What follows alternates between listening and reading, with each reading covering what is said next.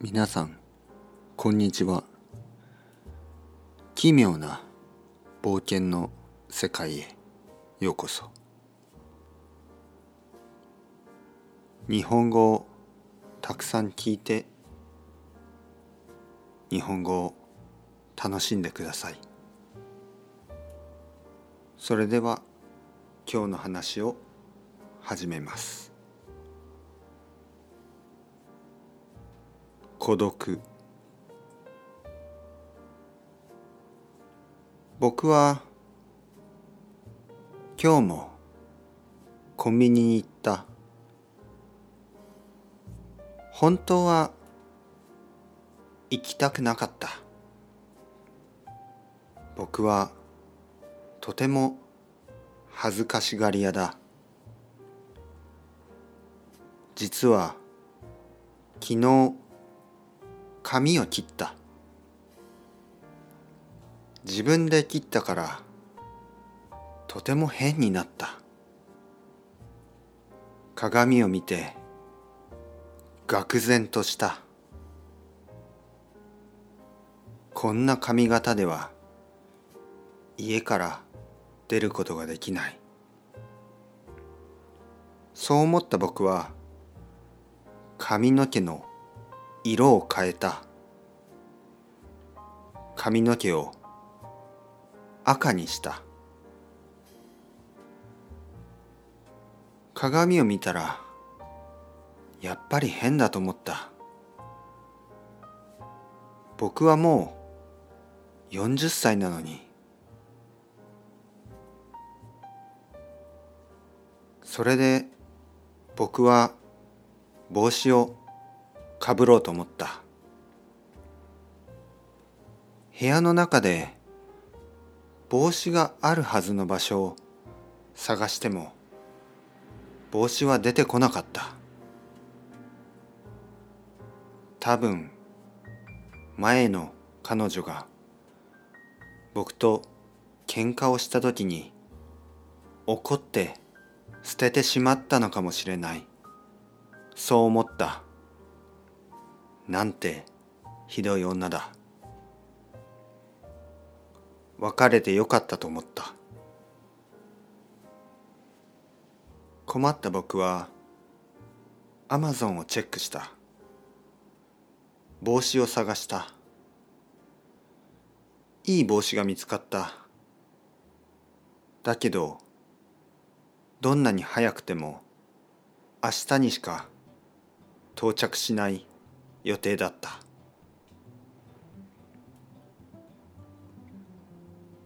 そういうわけでその日の朝僕は赤い髪のままコンビニに行くしかなかった。ただ赤い髪じゃなくてとても変な髪型の赤い髪をした40代の男。恥ずかしくて顔まで赤くなってきた。道を歩いている途中で近所のおばさんに出会った。いつもは笑顔で挨拶してくれるおばさんのはずなんだけどその時はまるで僕のことに気がつかないように僕の顔をほとんど見なかった。明らかにいつもと同じ服を着ているにもかかわらずだ。僕はすごく寂しく感じた反面この変な髪型のことをおばさんに触れられなかったことに少し安心した。すぐにセブンイレブンが見えてきた。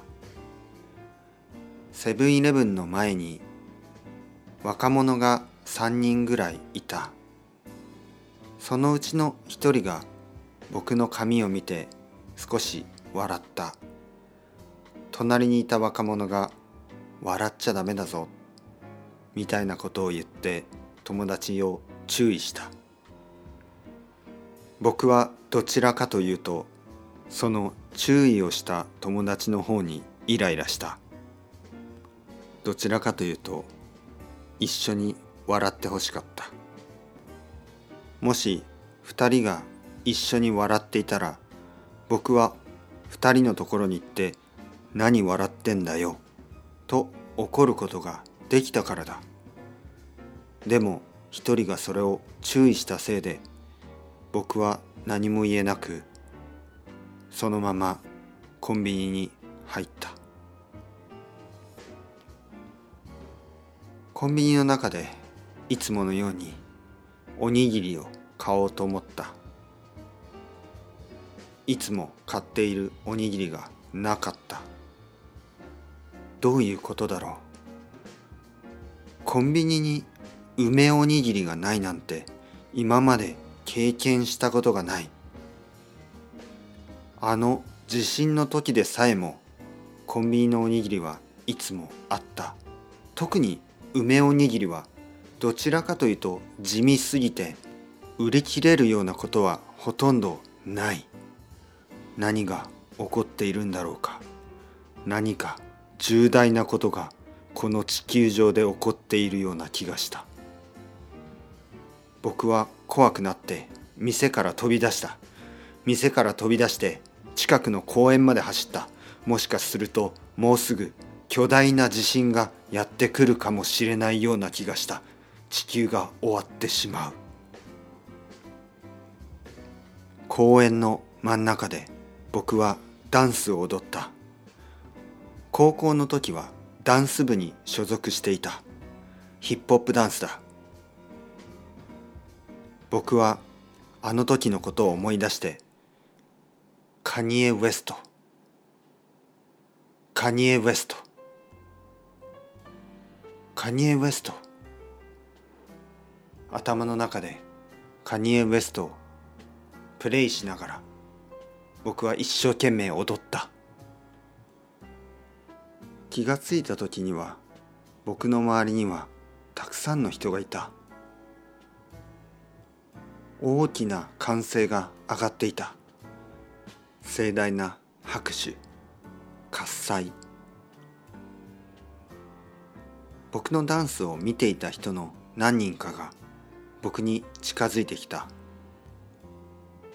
外国人だった。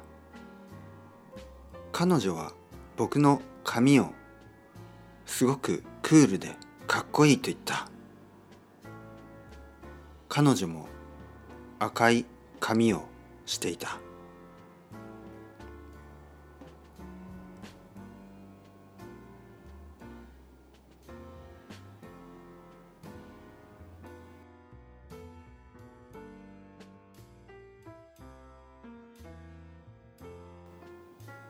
お楽しみいただけたでしょうか？また次回も奇妙な冒険の世界へ皆さんを連れて行きたいと思います。